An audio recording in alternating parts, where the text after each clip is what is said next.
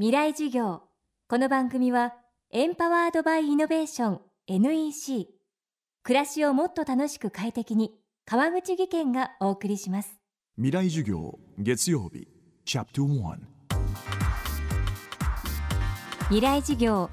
今週の講師はオンデザインパートナーズ代表建築家西田治さん。国内を代表する若手建築家であると同時に宮城県石巻市のまちづくり団体石巻2.0のメンバーとしても活動。建築設計という職業の枠を超え東日本大震災の被災地や全国のまちづくりプロジェクトも数々手掛けています。今週は西田さんが関わるまちづくりの実例を紹介しながらこれからの日本の街の在り方を考えていきます。未来事業1時間目。テーマはソーシャルディベロップメント建築家というあの、まあ、設計をやるのが仕事でで設計事務所では、まあ、住宅を設計したりとか幼稚園を設計したりとか、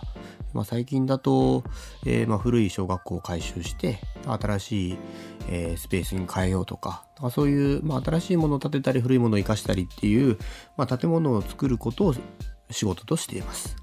で最近は石巻でえー、被災後復興を考える時に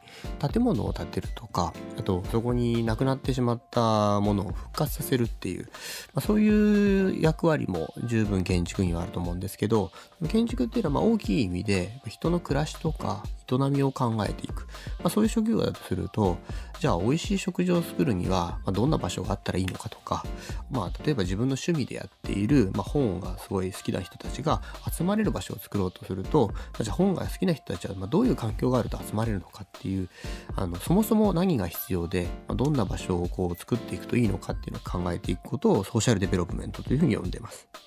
建物が作る段階にこう自分がこういうふうに使いたいっていう思いを乗せていけるとそうすると建物を作る時間っていうのが例えば2年間あったら2年間の中に50個アイデアが生まれてでその50個のアイデアが一個一個こう全部埋め込まれた状態で建物ができるんですね。でそこにこうアイデアを埋め込んだ人はもうスタートの段階からもう自分のものだと思ってるので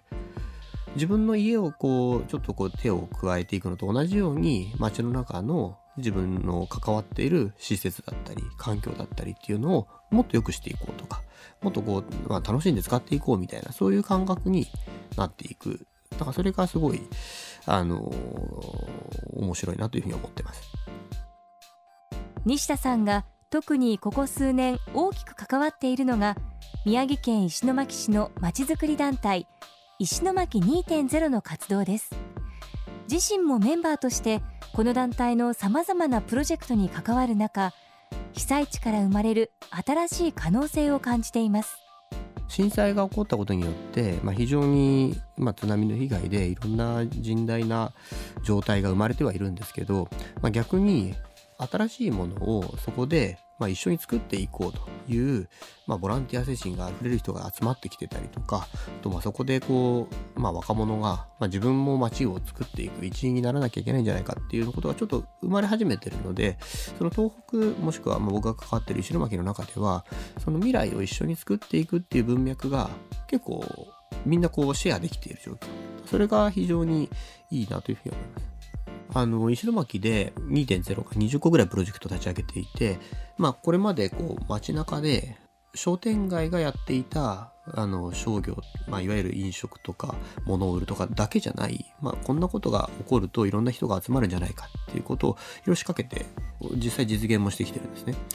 で本当に演劇をやったりとか音楽をやったりとかストリートパフォーマンスをやったりとかと料理をやったりとか IT をやったりとかものづくり工房をやったりとか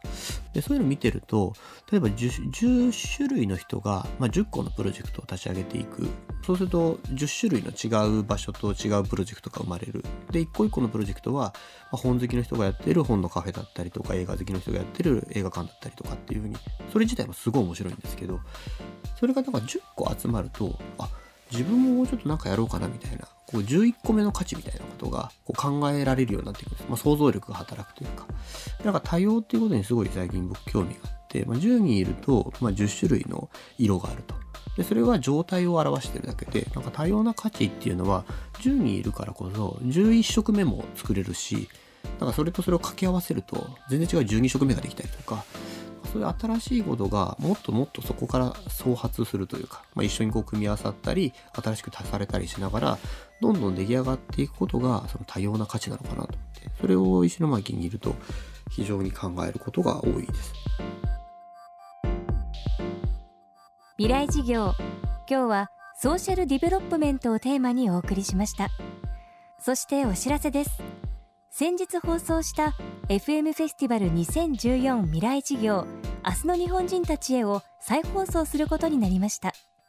山崎真理さん千住博さん伊藤豊さんをはじめとした日本の地のフロントランナーの貴重な講義です。聞き逃したという方ぜひお聞きください。放送は12月29日月曜日30日火曜日それぞれ夜8時からです。また FM フェスティバルのビデオポッドキャストも配信しています。ダウンロードは FM フェスティバルで検索してください。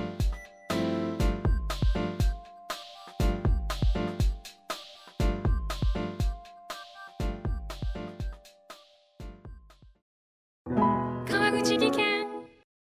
階段での転落。大きな怪我につながるので怖いですよね。足元の見分けにくい階段でもコントラストでくっきり白いスベラーズが登場しました。皆様の暮らしをもっと楽しく快適に。川口技研のスベラーズです。未来授業。この番組はエンパワードバイイノベーション NEC 暮らしをもっと楽しく快適に川口技研がお送りしました。